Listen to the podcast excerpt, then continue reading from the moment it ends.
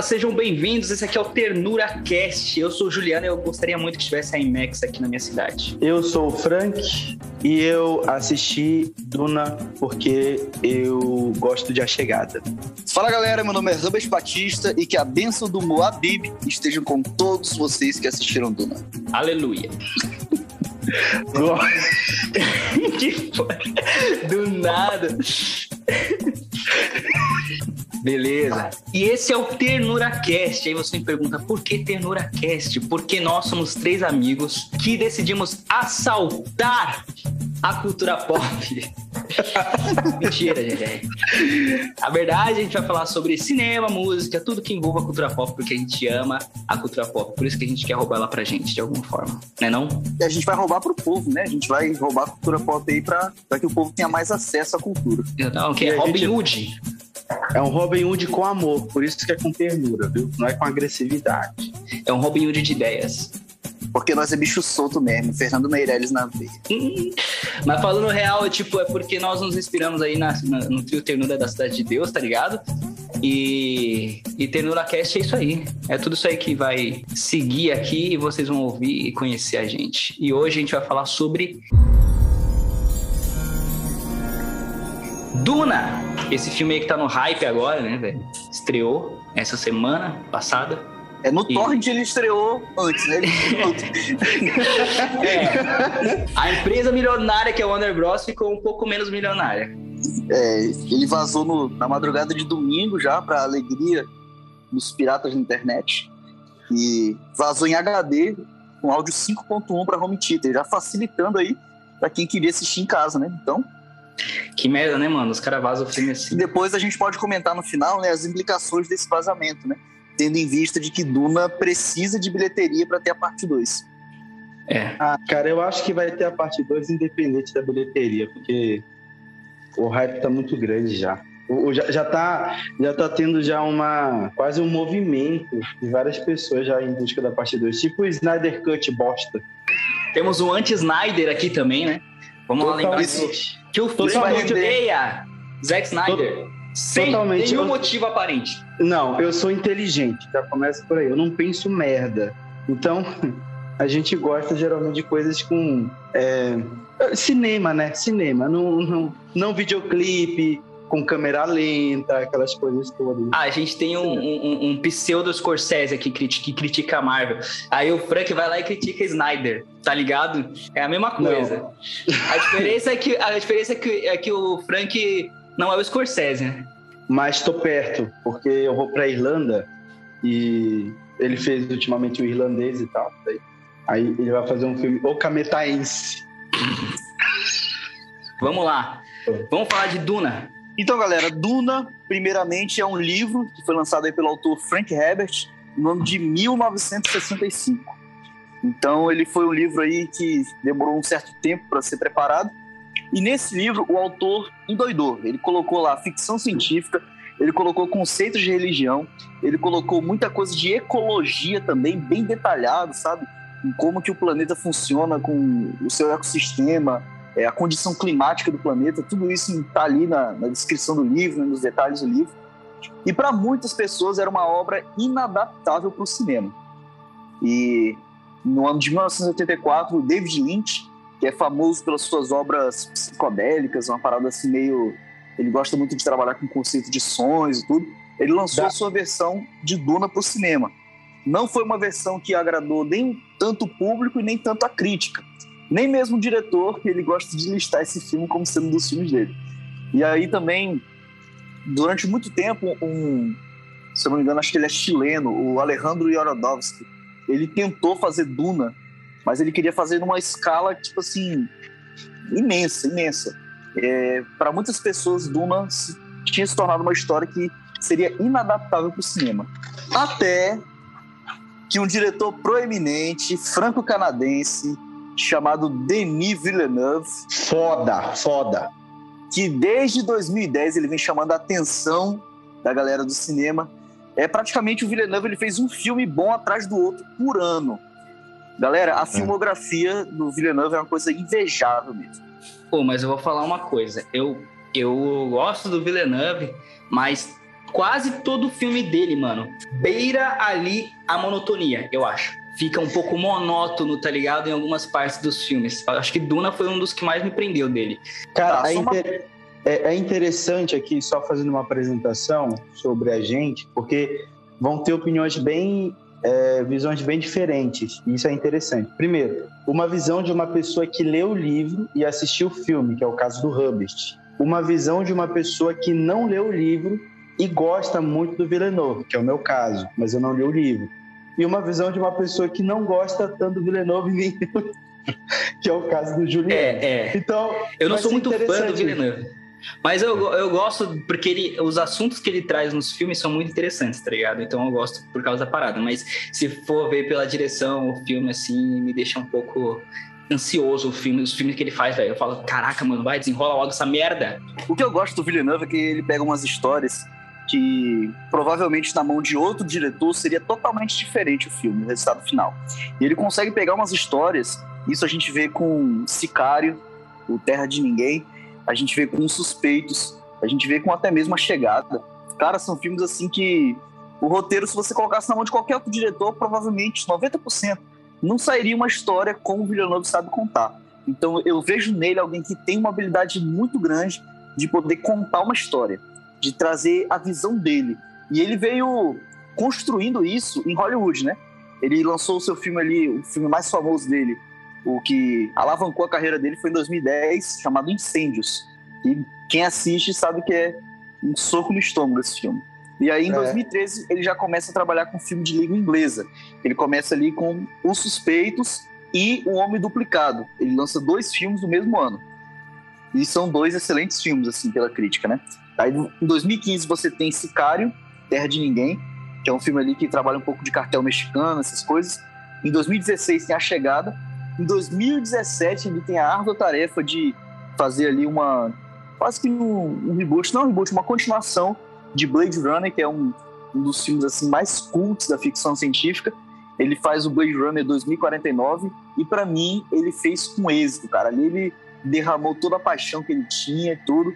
Eu acho que esse foi o filme que ele realmente pôde comprovar que ele seria um diretor capaz de trazer Duna para os cinemas. E uma coisa que eu gosto muito, cara, dos, dos filmes do Denis Villeneuve é a fotografia, mano. O cara dedica muito na fotografia, na montagem, nas cores do filme, mano. Nisso ele é excepcional. Ô, Herbert, daria para afirmar, então, que Duna foi o que introduziu todo esse universo de ficção científica pro cinema ou pra cultura pop em geral? O que, que você acha? Então, cara, eu não sei se trouxe, né? Mas que influenciou, influenciou bastante. Na época, ele já traz muita coisa, assim, de muita discussão política em cima da obra. Ele traz também é, muitos temas de religião. Praticamente, se você for dar uma olhada, né, Duna é praticamente um filme religioso. A religião é o pano de fundo ali do que acontece, do que vai mover a trama. E além Pode disso, tem toda a questão de. Isso. Além disso, tem toda a questão de ecologia, toda a questão ali de movimentação de um império que acontece. Então, tudo isso você pode ver influências na cultura pop. Duna influenciou bastante isso. É uma saga aí de originalmente seis livros, né? Depois o filho dele continuou a obra também. Eu que li o livro de Duna, quando assisti o filme pela primeira vez, eu pude ver, cara, ele conseguiu captar. Esse é o universo que eu li, são esses detalhes que a gente encontra, né? O filme é, ele é raso, né, no conceito de Duna, porque não tem como é, entrar nas profundidades. Afinal de contas, Duna é uma bíblia, né, velho? É muito O livro é grande. é gigante, isso é louco. Se eu não me engano, o livro 1 são 600 páginas, 700 páginas. Isso é louco. Então é muito então. detalhado. Ele pegou metade, né? Ele pegou metade do livro ali, adaptou, mas ele mudou algumas coisinhas da história, ele inverteu algumas coisas dos personagens também. Mas eu creio que para uma adaptação, cara, foi excelente. A adaptação dele foi muito boa, gostei muito do que ele trouxe ali. Então, para mim, como leitor, isso aí foi o que eu consegui reter de Tom. Eu acho engraçado também que, assim, apesar dele ser um, um filme que foi duas horas e meia, basicamente, de filme, se ele colocasse é, um tempo lá de três horas, três horas e meia, quatro horas, sei lá, tipo, Snyder Cut, eu assistiria com gosto, porque Ele me introduziu no universo, eu gostei do universo, achei interessante tudo aquilo, e eu assistiria mais. Pena que não fizeram isso com ele, né? Fizeram com o Snyder. É... que merda. Mas, tipo assim, eu acho que até a parada do filme durar menos do que três horas, tá ligado? É até para poder tornar a parada mais comercial mesmo, porque muita gente não curte assistir filme com mais de duas horas, mano. Imagina quem dirá duas horas e meia que esse filme tem. Aí três horas, então, mano, seria inassistível. Tanto é que até o Snyder Cut lá, tipo, não estreou no cinema, né? Foi só no streaming. A questão é a construção, entende? Um filme novo que ninguém conhece, de uma saga de universo que ninguém nunca viu, de três horas, assusta muita gente. Ninguém vai, tipo assim, o grande público não vai investir, não vai pagar ingresso para poder assistir um filme de, de três horas. É diferente ah, do que aconteceu. Não, Senhor é diferente do que aconteceu. Foi duas horas e meia. A versão estendida é que dura três horas e mais, entendeu? O Senhor dos Anéis é tudo duas horas e tudo. Mas, se eu não me engano, acho que o 3, ele tem três horas, mas, tipo assim, teve dois filmes antecipando. Então, tipo assim, teve uma construção. A mesma coisa também é com Vingadores Ultimato, né? Vingadores Ultimato é um filme de 3 horas e 9 minutos, contando os créditos, mas foram 10 anos de construção para poder conseguir fazer uma boa bilheteria, né? Uma excelente bilheteria com um filme de 3 horas. Então, geralmente, filme de 3 horas é para um nicho muito específico. É, geralmente o, não tem que ter uma construção em cima, né? É, e o ritmo é diferente também, né, mano? Se for pegar Vingadores, tá ligado? O ritmo de Vingadores é totalmente diferente do que um filme, tipo, por exemplo, A Chegada ou até o Exatamente. Luna, tá e vale lembrar que os filmes de, do Denis Villeneuve, eles não são tão conhecidos pela sua boa bilheteria. O Blade Runner 2049 ele teve uma bilheteria ali meio, meio baixa e tudo, se eu não me engano, até, até conseguiu se pagar, mas ele não é tão conhecido pela sua bilheteria, o Villeneuve. E Por mais que... que sejam excelentes filmes. E olha que Blade Runner é tipo blockbuster, né, mano? Tipo assim, não, não, eu não, o dos antigos, tão... tá ligado? Não esse novo, mas. Os antigos ele fez fama, ele pegou um filme famoso, um filme cult, assim. Mas o antigo, se eu não me engano, ele também não, ele não fez boa bilheteria, ele ficou mais conhecido depois. Mas é isso aí, vamos introduzir então, começar a falar do filme, velho. O que, que vocês acharam? O que, que, que rolou? A gente quer assistir. É, vamos aí. falar sobre o filme. Assistimos ontem o filme, então tá tudo fresco na nossa mente, né? Fala aí, Frank, o que, que você. Qual a primeira impressão que você teve assim, logo de início, assim? Deu play, pá. Ah, de início, vem uma. A gente se assusta com uma trilha sonora. Mano, verdade. Com uma voz logo assustadora no logo no início, marca bastante. Mas assim, é algo muito suntuoso, é algo muito grandioso. Assim, a impressão que dá logo no início do filme que você está vendo algo, é, uma obra de arte verdadeiramente que vai. Vai é, ser épica, né, mano? Que, é, ele, ele tem a intenção de ser algo épico. Exatamente, ele tem essa intenção de ser algo épico. E essa, mano, a trilha sonora do filme é muito bem trabalhada, mano. Não só a trilha sonora, mas a edição de som no geral, velho. Ela é. te emerge ali naquele universo dos caras ali que você se sente parte daquilo vendo de fora, assim, tá ligado? É muito louco. Experiência e, e essa, mano. E essa, e essa grandiosidade, assim, também é na tela. Porque o, a, a, escala que ele escolheu usar, do Lenovo, é uma escala muito, é muito grandiosa. Então, ele, ele, às vezes pega na tela alguns planos que o ser humano fica bem pequeno e fica um objeto grandão, assim, mostrando todo o ambiente, todo o cenário. É muito suntuoso. Coisa de arquitetura, grande. as naves. Dentro dessa escala grandiosa, é interessante a gente ver também que ele consegue trazer muita dessa coisa do livro aí, que as naves no livro, elas também carregam muita coisa, né? Grandes exércitos e tudo. Eu ficava olhando lá, cara, tipo assim, a, uma nave gigantesca lá passando por um portal. Daqui a pouco, quando chega lá no planeta, aquela nave que era pequenininha tava carregando, tipo assim, um grande exército, tava carregando um monte de gente. Tipo assim, cara, o Villeneuve ele conseguiu trazer muito dessa coisa aí, dessa coisa suntuosa, né, grandiosa aí, que é o universo de Dune. Sabe uma, sabe uma coisa que eu não gosto? sinceramente, em Duna, e eu não gosto mais por conta do. É, é meio por ele, assim, pelo Villeneuve. Eu acho que ele não sabe trabalhar com isso. Inclusive, eu já discuti isso algumas vezes com o Herbert aí, e um, principalmente num filme chamado Incêndios. O Herbert tinha a tara por esse filme aí, e eu achei. Eu acho, é um filme interessante, né? É um filme bom, pô. Dá pra perceber que ele é um bom diretor, né? Incêndios. Mano, o Herbert, ele é tarado nesse filme. Ele acha o filme foda. Aí ele falava que, que o filme era o primeiro filme do Villeneuve. Aí eu falei, cara, não é esse o primeiro filme do Villeneuve. Mas tudo bem, enfim. O lance é assim, ó, ele tem uma tara no filme. E assim, e o Villeneuve, eu falei isso pro Herbert. Falei assim, cara, eu acho que ele não sabe trabalhar com plot twist. Eu acho que ele quebra muito plot twist, entendeu? Eu acho que ele vai dando algumas antecipações, não sei. Eu acho que ele entrega tudo de bandeja, tá ligado? Exato. Ó, por exemplo, tem, tem aquela cena do plot twist de incêndios, eu acho chato, mas assim, essa do. Essa de Duna, eu achei muito, bicho, muita palmolescência. O cara lá é aquele cara. Palmolescência é muito bom, mano. Perdoe, Milord. Mas fiz um acordo com o Barão. Por quê? Eu não tive escolha. Os Harkonnen estão com a minha esposa, Wana. Iriam destroçá-la igual uma boneca.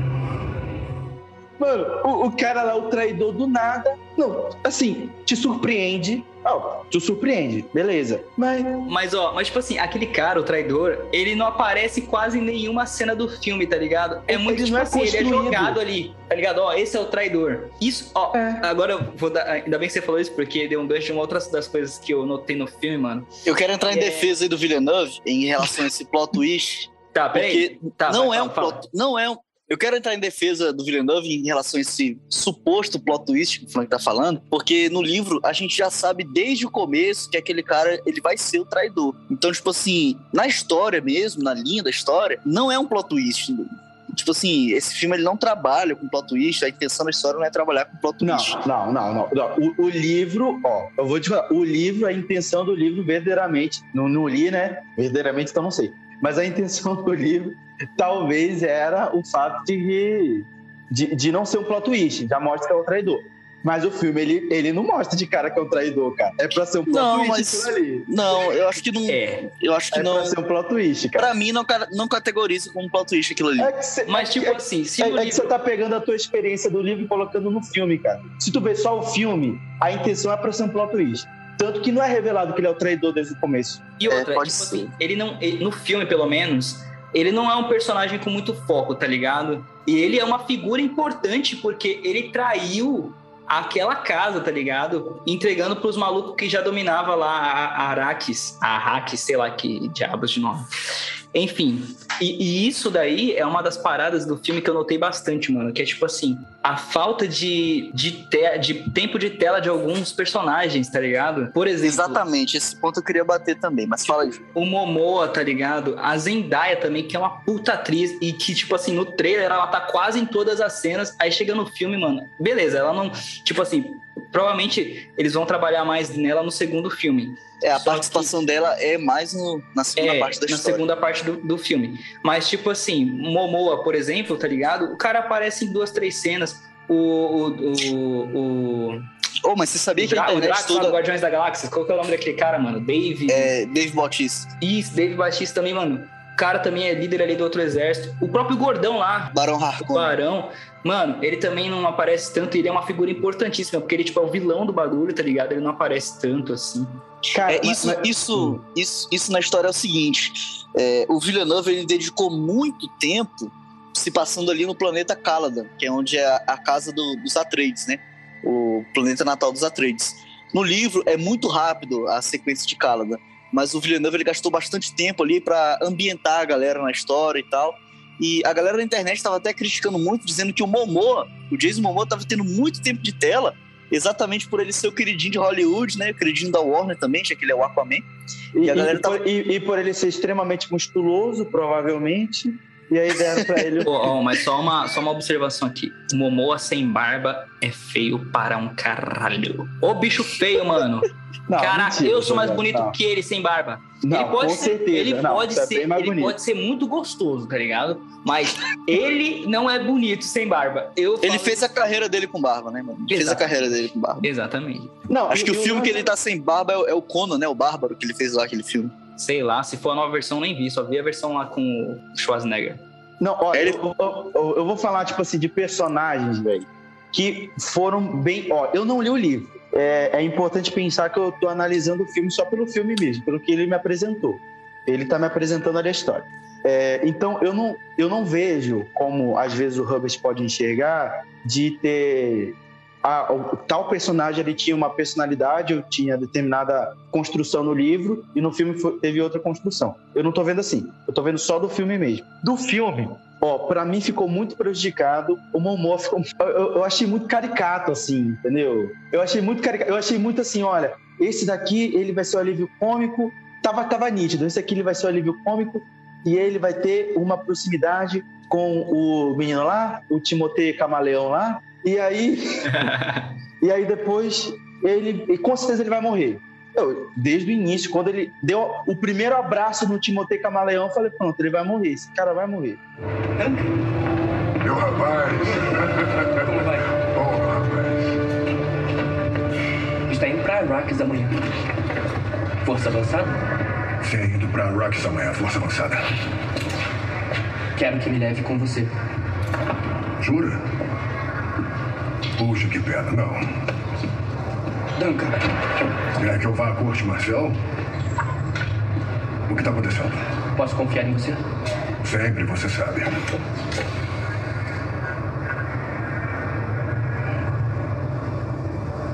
Eu tenho tido sonhos.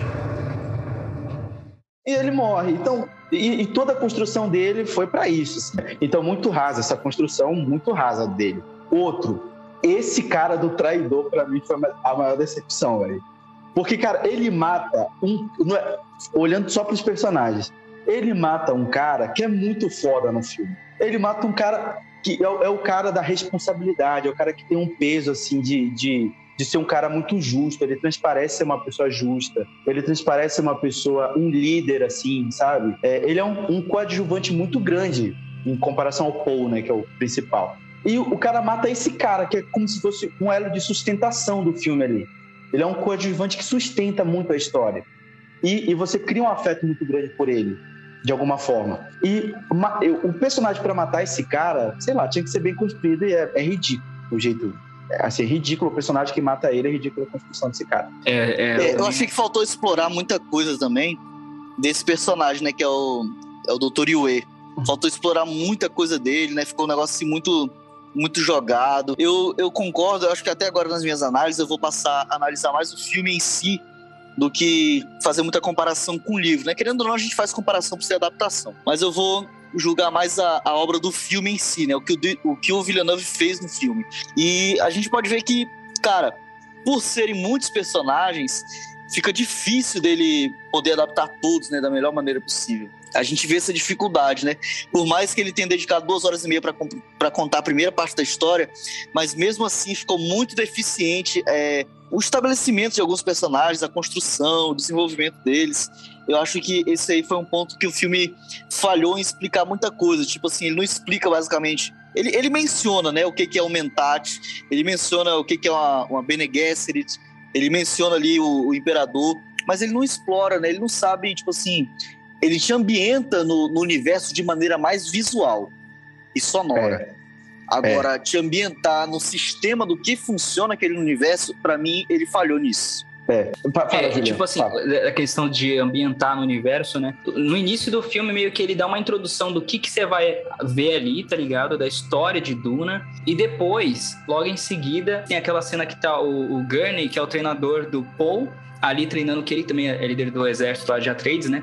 Tá treinando lá com ele, e aí ele meio que. Estão lá, briga, pa- para, e ele começa a falar pra ele, explicar o que que tá acontecendo das intrigas políticas ali, o que que é lá, o, o que que é Araques e o que que tem lá e tudo mais. Então, tipo assim, ele já te explica melhor o que vai ser Duna. Vai ser tão ruim? Você não percebe, não é?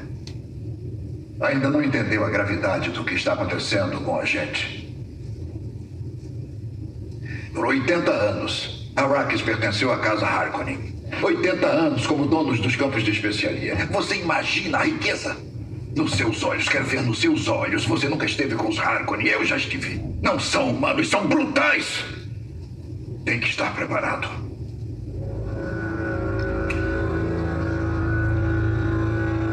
E aí você já. Ali, a partir daquele momento que eu comecei a entender mais a história do, do filme, a história de Duna, né?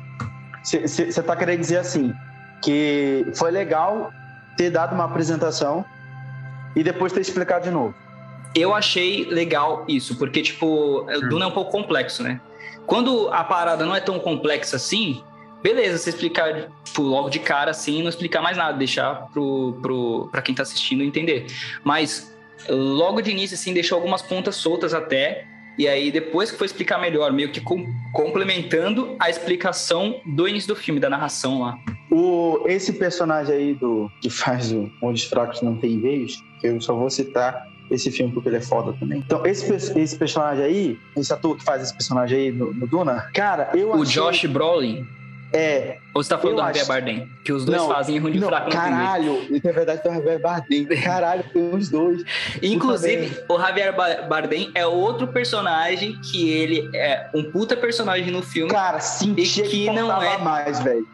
Sentia, assim, sentia que faltava mais, tá ligado?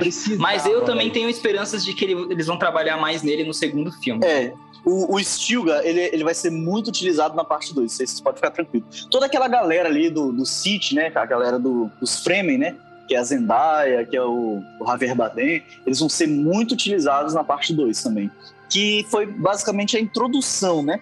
A gente pode dizer que, basicamente, esse filme do Villeneuve, ele só serve para introduzir, né? Vocês concordam comigo nisso? Ele é Concordo. uma introdução.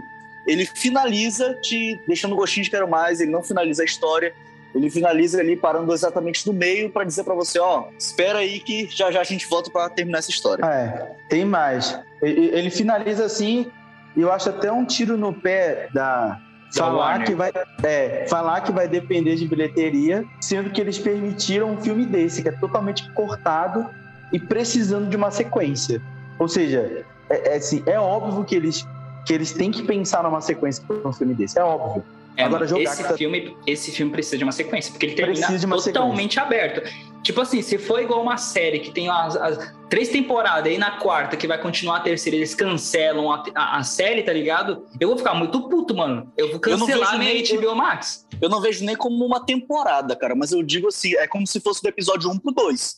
É como se só Exatamente. tivesse, só tivesse filmado o piloto. Isso é só Exato. É, Exatamente. é, é isso, o filme passa exatamente isso, mano. Ele é um episódio, e, e literalmente é isso, porque no início do filme aparece lá Duna, episódio 1, tá ligado? Não, parte 1, do parte 1, é. É tipo que o. Título é tipo- que não foi divulgado nos trailers, título que não foi divulgado em lugar nenhum. Na hora que você assiste o filme, você tá lá, Duna, parte 1. Aí provavelmente Beleza. aquela pessoa que tava esperando um filme só falou: peraí, então tem Max. Então, quando eu vi, quando, eu vi isso. Eu fiquei feliz. Eu, fiquei- eu achei, cara, que massa. Então, é certeza que Será que um isso- filme. Será que isso é realmente uma prova da Warner dizendo: ó, a gente vai ter aí realmente um Duna, uma sequência de Duna? A gente Não, está eu- confirmando isso. Quando eu vi, quando eu vi a- aparecendo lá a parte 1, né? Eu já ah, falei assim, mano, o filme vai ser tipo Kill Bill, tá ligado? Dividido em várias partes. Eu não imaginei que fosse assim, Ah, entendi. episódio 1, entre aspas, tá ligado? Ah, não, não, eu pensei sim. Eu pensei que já Entendi. seria a primeira parte do filme, sim. Um filme como parte 1 para vir a sequência parte 2. Eu pensei dessa forma. Você pensou que fosse a divisão de capítulos, né? É, eu achei que era divisão de capítulos, mas quando chegou lá nos, nos 30, 40 minutos de filme, eu falei, ah, não, é só parte 1 porque vai ter uma sequência com certeza, tá ligado? Ô, ô, mas eu achei legal essa possibilidade do Juliano aí. Eu não tinha pensado em verdadeiramente se você olhar primeiro, pode ser que seja essa divisão por capítulo, ou por atos, né? Só que assim, eu fiquei puto, porque eu, olha, eu, não, tinha, eu não tinha visto nada dessa notícia, dessa notícia de que a Warner tava dependendo de bilheteria. Aí eu assisti o filme, é, parte 1, legal, então vai ter um 2, legal. Quando terminou, fui procurar saber bilheteria, mas como assim? Como vocês liberaram então um filme dizendo que é parte 1 e um filme totalmente aberto? É óbvio que tem que ter o 2, entendeu? Eu, eu ia ficar, eu vou fazer uma campanha para ter o 2. Eu acho que Eu isso vi é eu eu vi- acho, ó, vou falar, peraí. Eu acho que isso é estratégia de marketing da Warner, tá ligado? Com Isso aí. certeza, com Porque- certeza. Porque, É por exemplo, estratégia pra galera sair de casa pra ir pro cinema. pra ir pro cinema. Porque, tipo assim, vazou. Inclusive, pode ser que o vazamento seja também uma estratégia de marketing. Porque se- Burra, burra, burra. Conspirações, conspirações. pode ser, pode conspirações. ser boa. Conspirações, vamos lá. Mas se for, se foi uma, se foi uma, se foi uma estratégia de marketing, foi a estratégia de marketing mais burra que eu já vi na minha vida. Porque é o seguinte, quem tava com dúvida se ia assistir em casa ou no cinema, quando lançou o filme, já assistiu em casa, pô. Eu, particularmente, só iria assistir o filme se tivesse a IMAX perto de mim. Mas o único IMAX perto acho que tá a mil quilômetros de distância de mim. Então, tipo assim, quem, quem não queria ver esse filme no cinema, com um vazamento, cara, com certeza não vai querer ver. Agora, outra coisa, a Warner também, segundo. Eu acho que essa não foi uma notícia oficial, parece que isso foi uma entrevista que o Villeneuve deu, né? Eu não sei confirmar isso. Mas parece que não ia contar somente a bilheteria, mas também acessos ao HBO Max. E outra coisa, eu acabei de ler um tweet, olha só o que, que ele diz. É, a CEO da Warner Bros., Anne Sarnoff, Anne Sarnoff, sei lá, dá a entender que a sequência de Duna irá acontecer. Olha só o que, que, que ela diz. Teremos uma sequência para Duna? Se você assistir ao filme, verá como termina. Eu acho que você sabe muito bem a resposta para isso. Graças a Deus. Então, basicamente, a, né, a, própria, a própria CEO da Warner, né, a presidente da Warner, já deixou mesmo que claro que o filme ele termina com esse sentido, né? De ter a parte 2. Até porque não faria sentido algum a Warner investir 200 milhões em Duna esperando meramente um retorno de bilheteria para poder investir na parte 2, né, galera? É. é, mano, é. Mas sei lá, por exemplo, tipo assim, eles vazam. Não, agora que a Warner é doida, a gente sabe, né? A Warner é doida. É, o Warner... é doida. Eu não, Ela eu não troca confio diretor. É a única que troca diretor no meio do filme, tá ligado? E coloca um diretor, diretor, uma tá. cabeça totalmente diferente do outro. É. Tipo assim. aí, aí, o E depois gasta pra, pra lançar a versão do diretor. Exatamente. Ah, Aí o filme lá. 2 ela vai acho que chamar... o, Cara, eu tô com medo de esse filme 2 eles chamarem o Snyder, pelo amor de Deus. Não, o Snyder Warner. Isso, Snyder Warner não dá mais certo, não. É, Frank, o seu. O, o cara que você odeia não, não vai estar lá, não. O seu medo não se tornará realidade. Agora, olha, uma coisa interessante, eu vi que muita gente que leu o livro tava comparando com o livro aquele, aquele personagem que é do, do cara lá, do, do Não Tem Vez, vai falar sobre ele. Aí vocês me interromperam. Tá, o Josh Brolin, né? É, esse cara, Gurney, Gurney. o Gurney. Gurney. O que que acontece? É, muita gente falou que ele tinha mais camadas no livro. Cara, eu assistindo, eu só tenho experiência do filme. Eu gostei muito dele. Eu achei ele um, um cara muito legal. Eu acho que encaixou muito bem com o personagem. Eu acho que a caracterização dele tá excelente. O jeito sisudo dele tá excelente. Eu achei muito bom. Muito bom, muito bom, muito bom. É, eu não gostei tanto da, da, da mãe dele, cara. Eu acho Eu que não- o filme falhou mesmo um pouco em, em apresentar a Lady Jessica, né? Nos, nos livros, cara, ela é um personagem assim, baita de uma personagem mesmo. O filme deu uma fragilizada um pouco na, na imagem dela, né? É, Por eu mais- acho que fragilizou. E olha, e olha que eu nem li o livro, mas eu acho que ela é uma personagem muito fragilizada. Eu acho. Tipo, que ela tem potencial pra ser mais trabalhada, mas ela não foi tanto. É, Não, ele, ele, ele mudou muita coisa dela. Porque, assim, nos livros, a Lady Jessica, tipo assim, pelo próprio conceito de que ela faz parte ali da, da, da ordem, né, da, da Bene Gesserit, as Bene Gesserit são mulheres que são treinadas desde a infância a controlarem as emoções, a usar o poder da voz ali, né, como foi mostrado no filme. Então, tipo assim, ela era pra ser uma, uma baita de uma mulher, né? O que não foi apresentado dessa forma pra gente. Eu achei às vezes que ela tinha uma. Ela não estava com uma, uma construção muito bem definida. Então, em alguns momentos, ela era muito forte, em alguns momentos, era muito frágil. Ela não estava uma construção tão bem definida. Tem vezes que eu gosto quando isso acontece, mas para eu gostar ou para isso ser mostrado de uma maneira muito eficiente para o telespectador, tem que ser muito bem construído. Ou tem que desenvolver bastante, bastante mesmo. E não, não teve. Então ficou bem dúbia. Ela tinha quase. Ela não, ela não um padrão assim. É, eu também achei isso, tá ligado? Mas. Ó, ó, Fala- di- diferente, diferente do cara que é o pai dele. O pai dele, ele, ele tinha as camadas, obviamente. Então, ele era um cara super responsável, ele era um líder, ele era um cara afirmativo, ele era é, muito resolutivo, mas, mas ao mesmo tempo dava para se perceber que ele era um cara que tinha compaixão pelos, pelos outros, que ele era um cara que tinha uma certa sensibilidade com o filho. Ou seja, mesmo tendo essa, é, essas várias essas várias construções, ele estava muito bem construído e, e não causa, e não causa estranheza quando a gente assiste, diferentemente dela. É, ela, eu começo a ver ela é, um pouco mais trabalhada do meio pro filme, do meio do filme pro final, saca? Quando ela começa a, a, tipo assim, a dar as dicas pra ele, a falar pra ele assim, tipo, ó, agora é o momento de fazer isso, tal coisa, tipo, quando ela vai passando os sinais com as mãos, essas paradas, sempre é ela que começa a dar os toques pra ele, tá ligado? Pra ele começar a agir assim. E isso eu, eu dali pra frente, assim que eu comecei a perceber que ela tava ganhando mais protagonismo. Falando de, de atuações agora, mano, as atuações desse, desse filme tá impecável, mano. Todas, eu acho. Todas as atuações, pra mim, estão sensacionais. Eu gostei pra caramba. É, eu gostei do, do Timothée Chalamet. Chalamet, tem gente que fala Chalamet. Vocês gostam do, do, do Timothée Chaminé? É, eu gosto dele, cara. Eu achei ele um bom ator. Sei ele... lá, cara. Eu não eu sei gosto se eu, dele, mano. Eu, tipo assim, eu não eu sei se eu assisti gosto muitos- dele ainda. Eu não assisti Cara- muitos filmes com ele, mas é, esse filme, Duna, que me fez mudar um pouco, assim, o, a- o que eu pensava dele, tá ligado? Porque ele atuou muito bem nesse filme, mano. Cara, achou? ele, cara, ele ele fez um filme já com o Woody Allen, mó bom. Aí ele fez um filme também com a. Ele é bom. Cara, assim, pra idade, eu acho, assim, porque tem alguns personagens que tem essa idade aí, né? Que transparece isso. É, é ele, velho. Não tinha outro. Quem, quem é que você chamaria? Quem não deve gostar muito dele é o Tom Holland, né? Por quê? Por quê? Porque. É, porque Deus pegando a Zendaya aí no filme, né, pô? Mentira, caralho. Não, pô, uns pega, digo assim, na- atuando, tá ligado? Ah, não tá. Ela é o par romântico dele. É porque, é porque Ah, tá. o Tom Holland namora a Zendaya, né, na vida real. Ah, entendi, entendi. Nossa, eu pensava que ele tinha pegado nos bastidores. Caralho. Ela falou, o cara é magrinho, mas é sisudo e tal. A parte passiva. Pois é, cara, tipo assim, às vezes eu acho ele que é o, o mesmo ator em, em todos os filmes. Eu acho que ele tem essa questão assim. Eu não vejo tanta mudança nele, né? Talvez eu precise assistir mais filmes dele.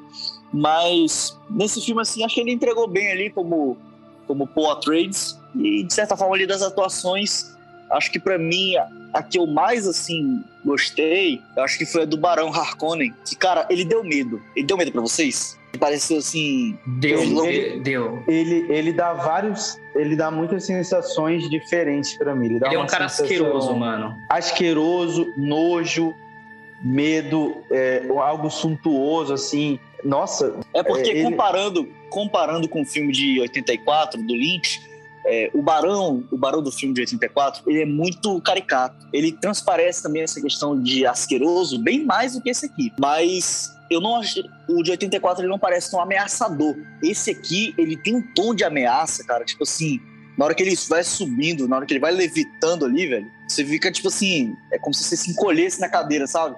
Tipo assim, É. cara, ó, o ele, cara tá ele indo, o tem tá poder, ele tem poder, ele é poderoso. Ele, ele transparece o poder e o controle que ele tem É, sobre aqueles que ele, que ele tá chefiando ali.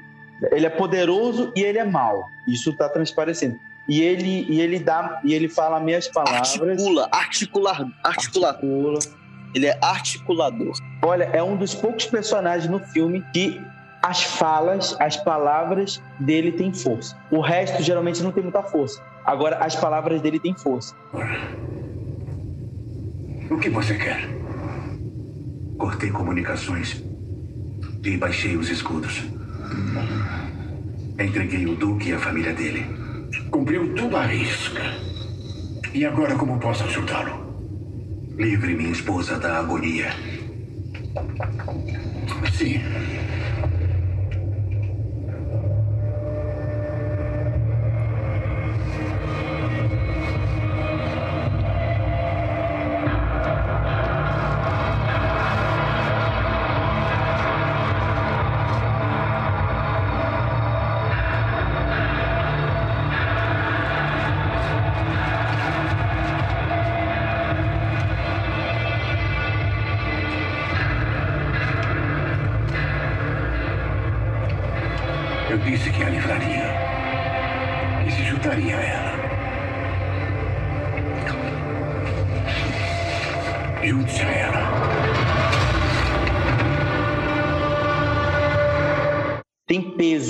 Fala, tem importância as falas, sabe? Eu acho muito por conta da caracterização. Por conta disso que o, que o Hubbard disse, dele ser, dele ser poderoso, dele ser grande. Ele não fala muito, isso é interessante. Ele não fala muito. Ele deve ter Quando- umas, umas 10 falas no filme. É, e quando ele fala, tem muita força as palavras. Tanto que, tanto que ele tem até um jogo de palavras naquilo que ele diz. Porque é, ele promete determinada coisa para determinados personagens, para determinadas pessoas lá do filme. Aí, quando aparenta que ele descumpriu a promessa, na verdade ele fala: Não, mas eu não falei isso. Eu falei tal coisa e eu tô cumprindo com a minha promessa. Ou seja, ele disse minhas palavras. Entendeu? É o que acontece com, com o traidor, né? Com o Dr. Yue. O, É. o doutor lá ele quer se reencontrar com a esposa dele, que é, o filme, vou julgar pelo filme. O filme dá a entender que ela tá aprisionada pelos Harkonnen. Isso. Só que aí, na verdade, o que acontece é o quê? O que acontece é que ela já foi morta e o Barão Harkonnen fala, né? Eu vou cumprir minha promessa, eu vou libertar você, eu vou unir vocês dois, né? E aí ele vai e mata o cara, né? Pra vocês ficarem unidos aí agora na morte. Então, É, esse é o Barão. exatamente. Ele é um personagem muito forte, assim, no filme, tá ligado? Eu espero que também trabalhem mais nele no segundo filme, porque nesse filme aí não trabalhou tanto. Mas, mano, vendo assim esse esse barão aí, né, mano? Eu só lembrei da, dos Lannisters de Game of Thrones, né, mano? Tipo assim, esse filme é muito Game of Thrones, uma versão reduzida de Game of Thrones. Agora, uma coisa interessante dos sonhos do Paul, que eu não sei se vocês atentaram para isso, é que parece que o futuro que mostra para ele é uma coisa meio condicional, né? Não parece que, tipo assim, Como tudo assim? que apresenta para ele vai acontecer. Porque, se não me engano, teve algumas coisas que ele viu que não se cumpriram. Por exemplo, ele vê aquele Stilgar, né?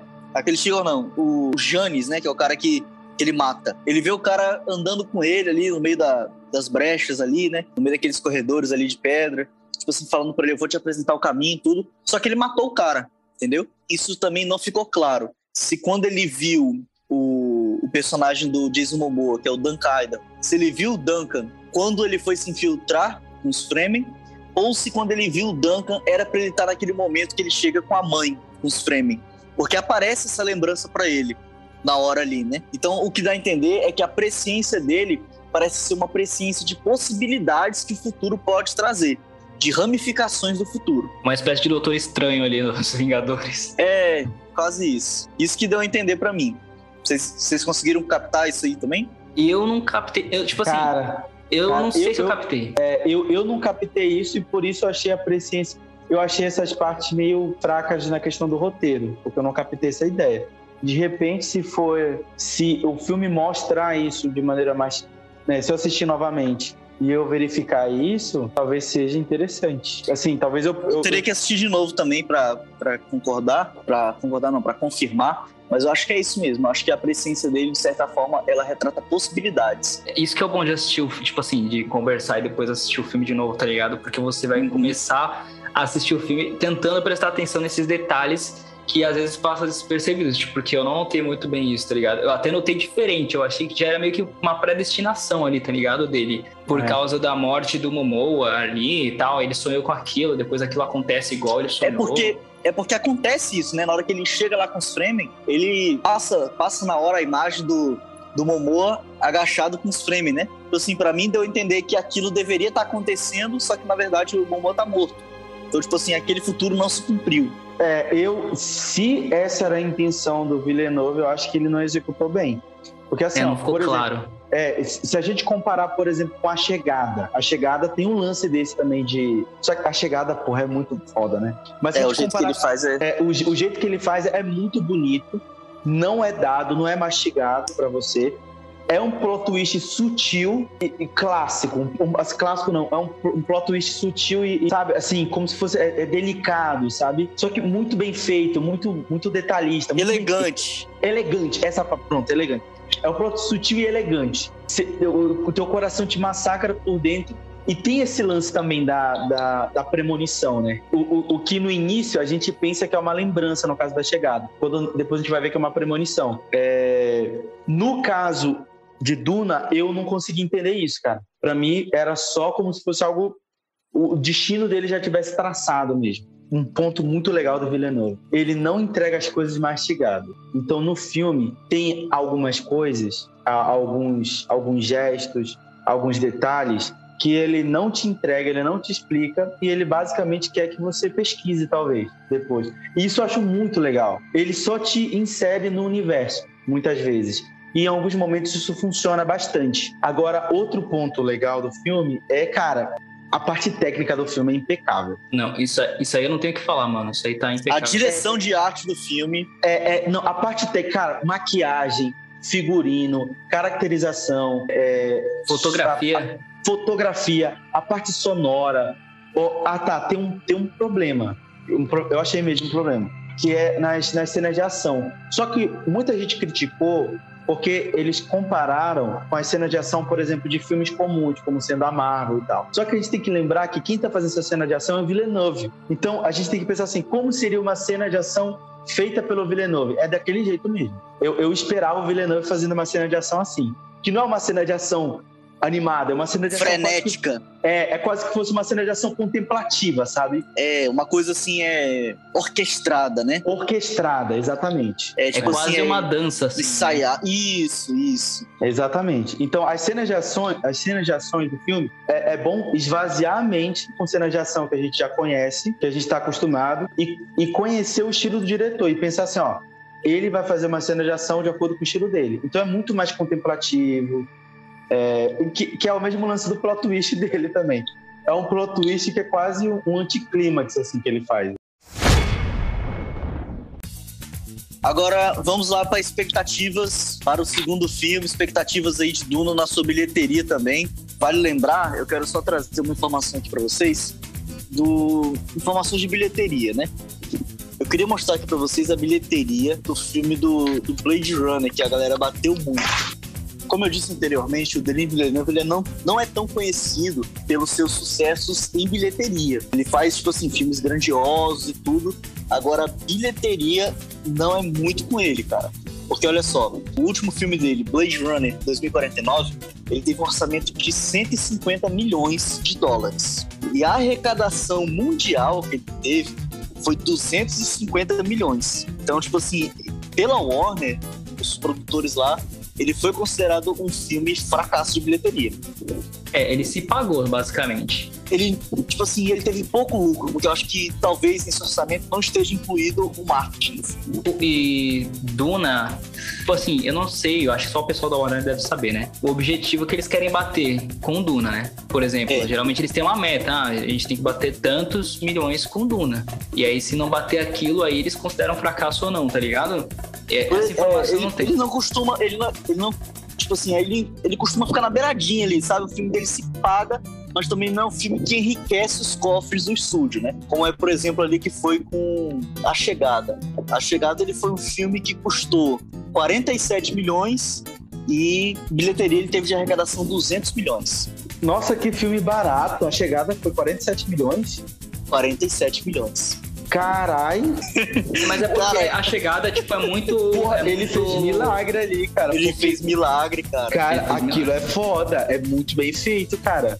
Mas enfim, mas as, as minhas expectativas pra segunda parte de Duna, mano, são todas, na verdade, porque eu quero respostas, tá ligado? tipo, esse filme, ele só te introduz no bagulho e aí, beleza. E aí o resto, tá ligado? Tipo assim, se não tiver uma parte 2 de Duna, eu vou ficar muito puto. Não, e eu tô disposto a assistir um filme longo, cara. Eu quero entender o universo, eu quero ser inserido, eu quero, eu quero entender tudo o que acontece. Porque eu tô com muita preguiça de ler o livro. Então, assim, eu quero que o cinema me traga esse universo, sabe? Então, se Me o filme conte, quatro- me conta essa Me história. me conte, eu quero saber essa história, eu quero saber desse mundo, eu quero saber dos personagens, eu quero que as atuações, que os personagens sejam trabalhados com calma. Assim, eu tenho paciência com filme de quatro horas e tal. Qualquer... Se eu não me engano, é, o próprio Villeneuve ele tá trabalhando em algumas séries. Eu acho que é só em uma. Vai ter uma série explicando ali o que que são as, as Bene Gesserit, né? Aquelas bruxas ali. Aquela ordem das mulheres. O que que representa isso? Então, talvez, eu tô conjecturando aqui, pode ser que muitos desses detalhes que não foram abordados no filme sejam abordados em, em séries, né? Caso venha se tornar uma franquia de sucesso. Ah, tá. De- Deixa eu fazer só um comentário aqui. É, Cara, é que eu, eu terminei. A última experiência que eu tive audiovisual foi com essa série sul-coreana aí, ridícula, como é o nome dela? Round 6, Squid É, Game. 6. Porra, cara, a experiência sonora dessa série aí é tenebrosa pra mim, cara. A Eu- eu é não muito ruimzinha, né? Não, assim, eu, eu não sei se é a intenção, com certeza é a intenção do diretor. Porque é, são sons muito estilizados, sabe? O cara mastiga o negócio aqui, aí. Sai um som muito grande dele mastigando. Mas é porque as produções coreanas meio que focam muito nesses bagulho do som, tá ligado? Os filmes já mostram muito isso, tá ligado? Por isso que quando eu fui pra. Quando eu fui assistir essa série aí, eu já meio que falei, ah, normal, mano. As produções coreanas são meio nessa vibe. Tanto é até caricato, né? Os atores são. Tipo assim, é um pouco caricato, mas, mano, isso aí, tipo, tem nas produções coreanas. Eu gosto muito. Em Parasita tem muitos bagulho do som também, tá ligado? Do. Ah, com certeza, Ah, são coreanos falando. Não, Isso aí não, tem como julgar, cara.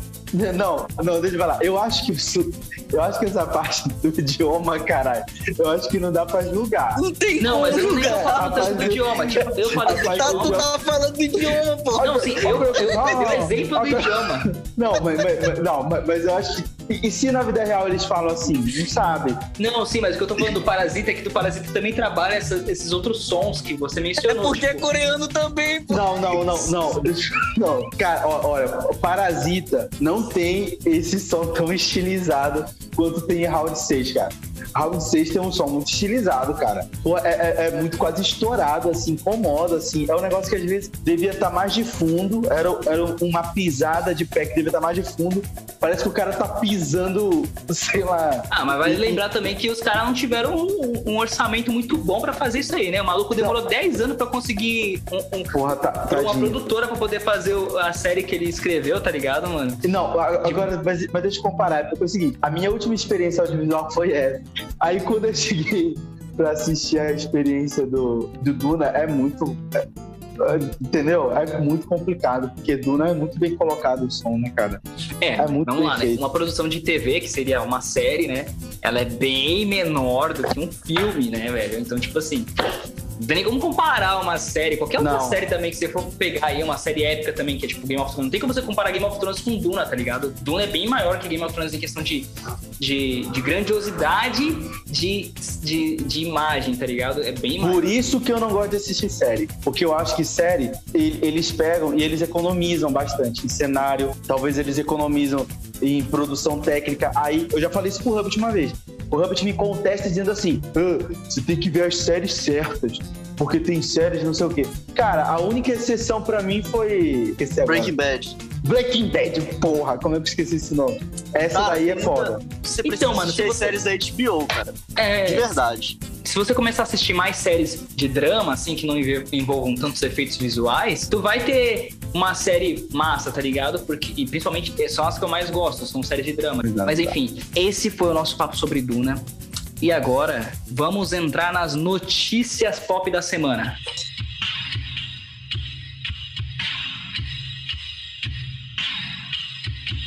Então vamos começar aí com a primeira notícia da semana, né? Vamos começar pela ordem, né? Então vamos começar pela, pelo trailer do Batman, que foi a primeira coisa que saiu aí no, nas- no início da semana logo. A Warner resolveu soltar lá, mano, o trailer de The Batman de 2022 logo, né? O Warner sempre mandando os trailers antes da Marvel, graças a Deus, quer dizer, a DC, né?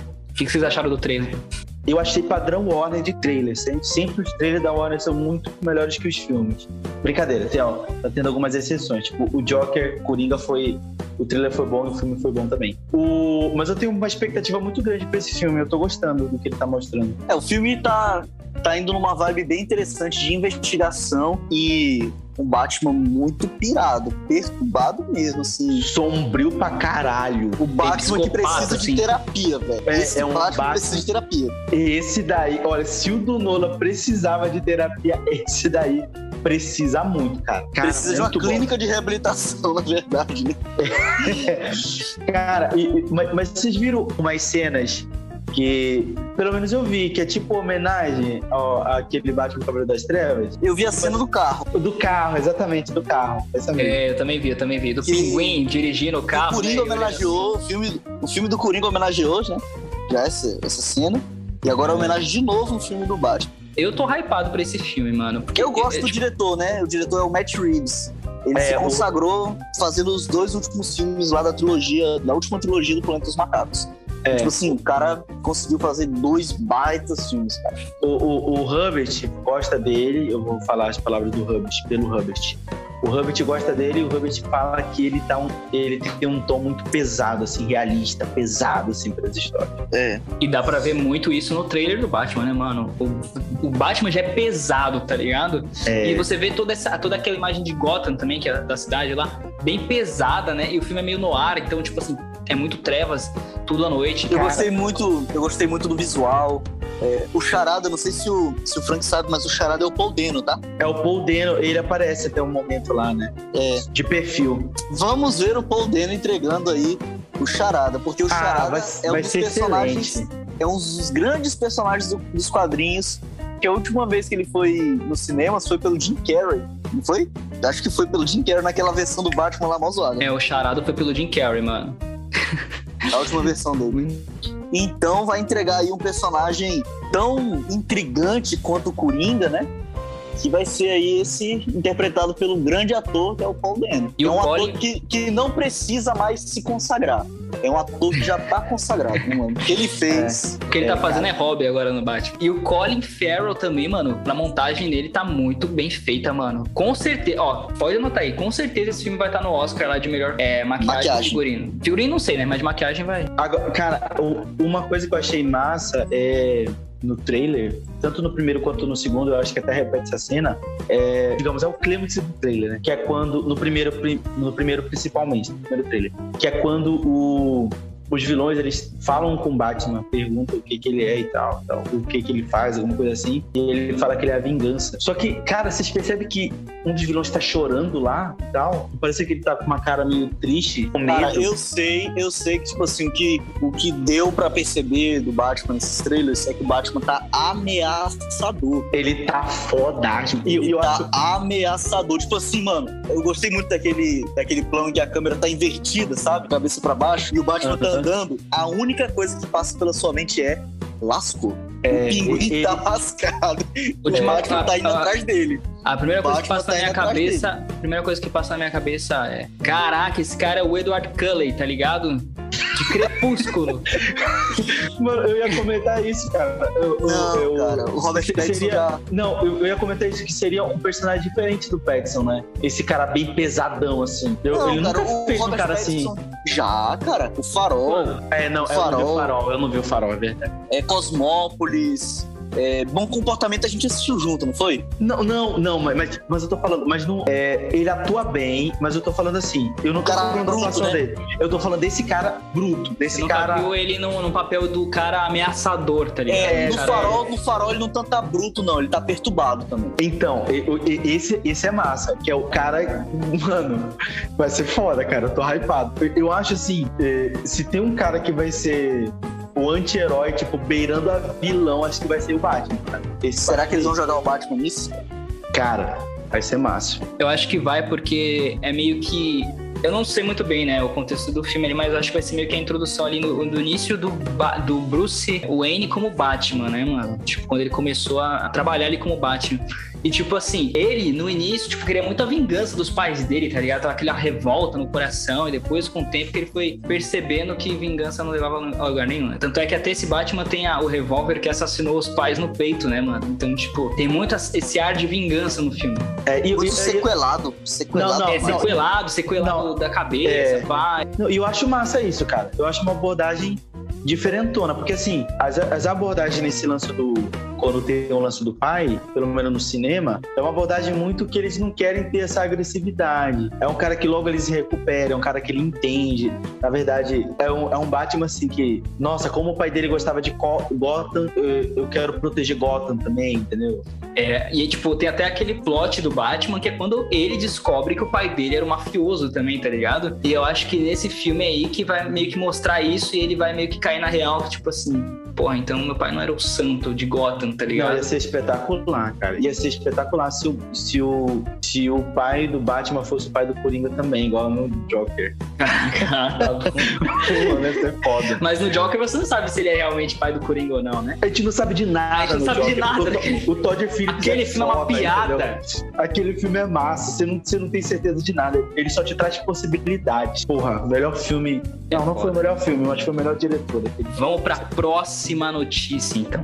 Harry Styles como o irmão de Thanos em Eternos. Que vai estrear mês que vem o filme, né? E, tipo, a imprensa que assistiu a Premiere não assistiu com as cenas pós-créditos. E depois que, que, sem a imprensa, né? A Premiere passou o filme de novo lá pro, pro público. E passou as cenas pós-créditos, mano. E aí um jornalista lá, que depois soube do que rolou, divulgou no Twitter, mano. Expôs toda a cena pós-créditos, onde mostrava o Harry Styles como o irmão do Thanos. Então, cara, eu tenho uma informação muito importante pra dar sobre esse assunto. Eu não sei quem é esse cara.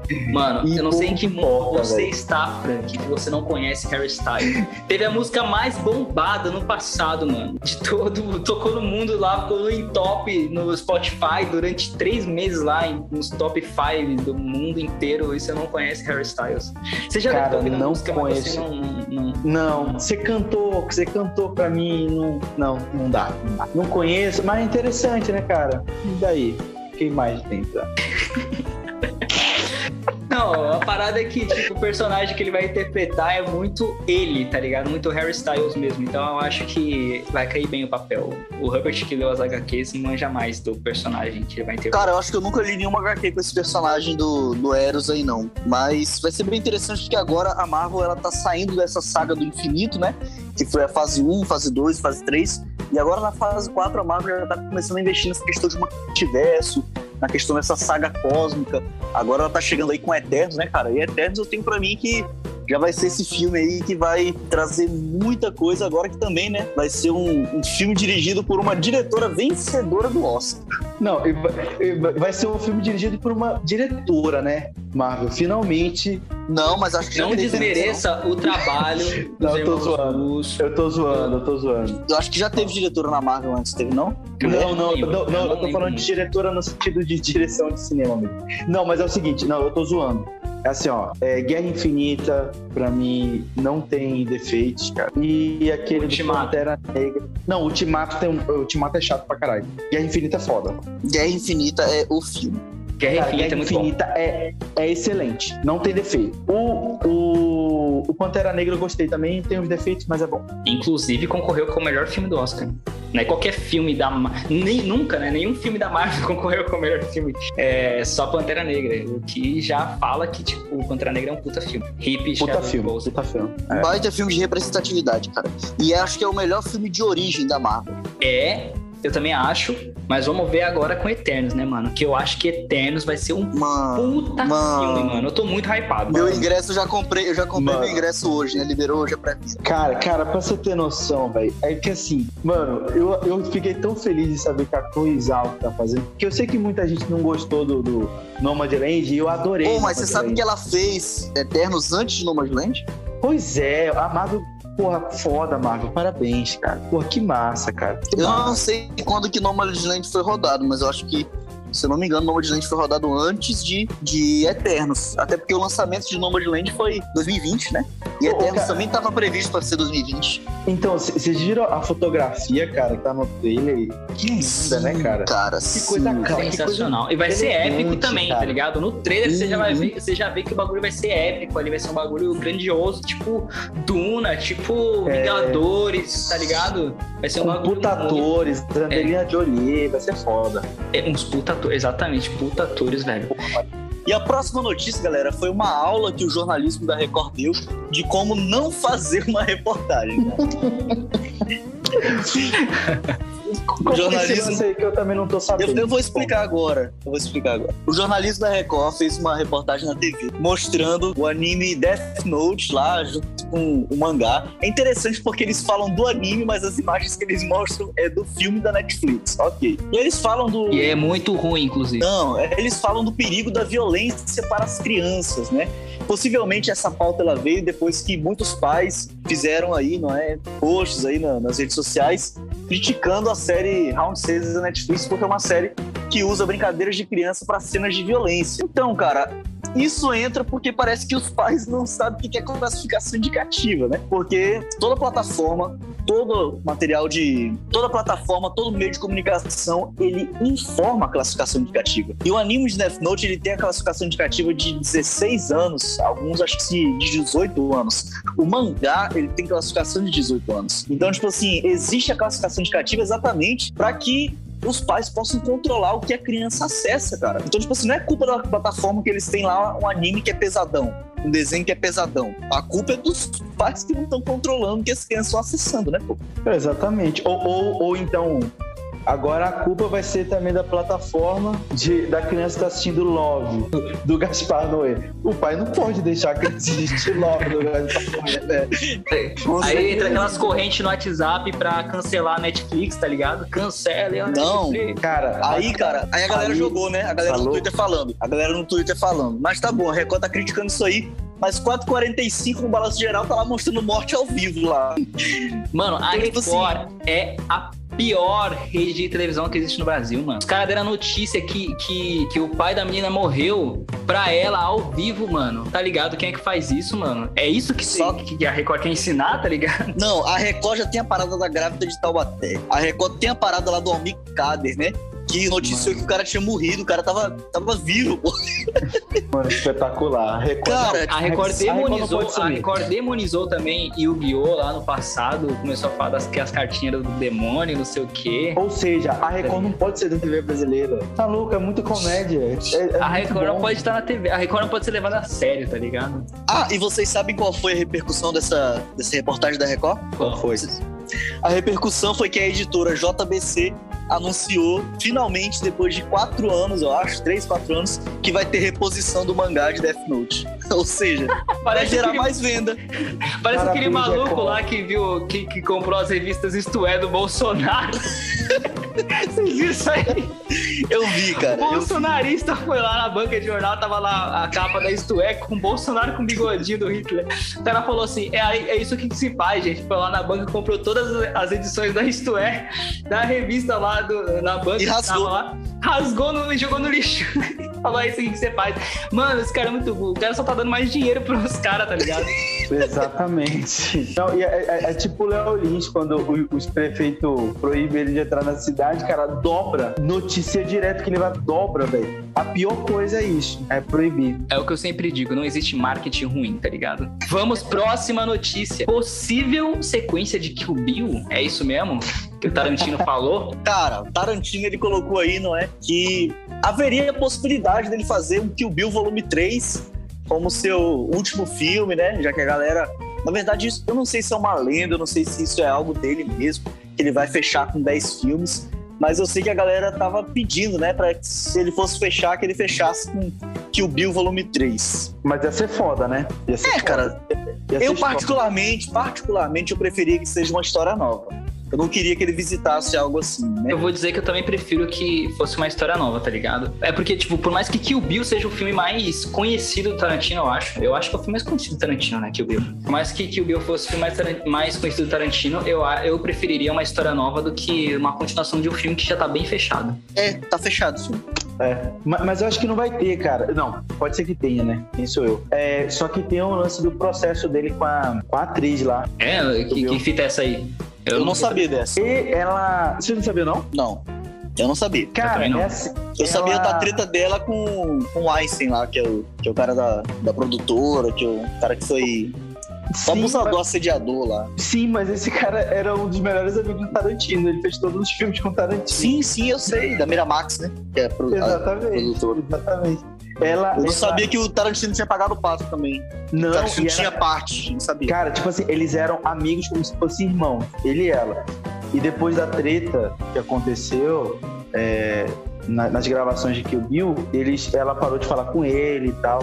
Só que. Sério, cara? É sério. Só que muita gente, depois, com o passar do tempo, muita gente ficou do lado, mais do lado do Tarantino do que do lado dela. Porque assim. Porque assim, até a filha, a filha dela, o Ethan Hawke, ela participa do Era uma vez em Hollywood, né? É. Não, mas, mas, mas agora, agora parece que esse, esse assunto. É... Morreu, morreu já. Não, não, não, não morreu. Mas assim, parece. Tá amenizado. Tá amenizado, tá menor, entendeu? É que assim, teve é, ela alegou, eu acho que, não sei se ela entrou com o processo, mas assim, o que eu sei pelas notícias é que o Tarantino, ela, ela disse que ela ia entrar com um processo contra o Tarantino, de, contra ele mesmo, porque ele, ele fazia muito assédio moral nas direções dele, ele colocava os atores expondo eles a risco, muitas vezes os atores não queriam fazer, mas ele, do jeitinho dele, os atores faziam. E ela quebrou, acho que ela, na, na direção lá do. Isso, isso é foda, velho. Sabe aquela cena do Kill Bill que ela tá correndo lá, tá no carro, a câmera tá atrás dela, o cabelo dela tá balançando, tá atolado Uhum. sim, em alta velocidade. Aquela cena, é, ela, ela era mesmo que tava na direção. O Tarantino queria que ela tivesse, pelo menos é isso que ela alega. Tarantino queria que ela tivesse na direção. Aí corre, corre, corre, corre, corre. E aí a, tava perfeita a cena, dizendo ela, e ele pediu pra repetir a cena porque ele queria que o cabelo dela balançasse mais. E ela, e ela pra ela acelerar, acelerar mais um pouquinho. Daí ela sofre um acidente, porra. Aí foi, deu, todo, foi todo, deu toda uma repercussão. Aí ela disse que ela ia processar, a produtora processar o Tarantino. O Tarantino disponibilizou, isso achei foda. Ele disponibilizou as gravações. Ele entregou pra ela, se quiser processar, tá aqui e tal. Disponibilizou pra ela as gravações. No sentido de que se ele, ele basicamente dizendo assim, ó, se ela acha verdadeiramente que eu tava sendo abusivo ou tóxico, tá aqui as gravações, pode processar tranquilamente. Aí tem uma treta pesada entre elas. Pesado, pesado.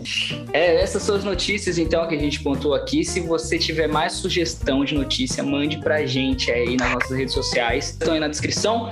E é isso aí, gente. Ternura Cast, esse foi o primeiro episódio e logo em breve terá o segundo. Então fiquem no aguardo aí com- sobre mais um tema diferente. E é isso, nos vemos logo mais e tchau! Tchau, amores. Robert. Valeu, tchau, tchau.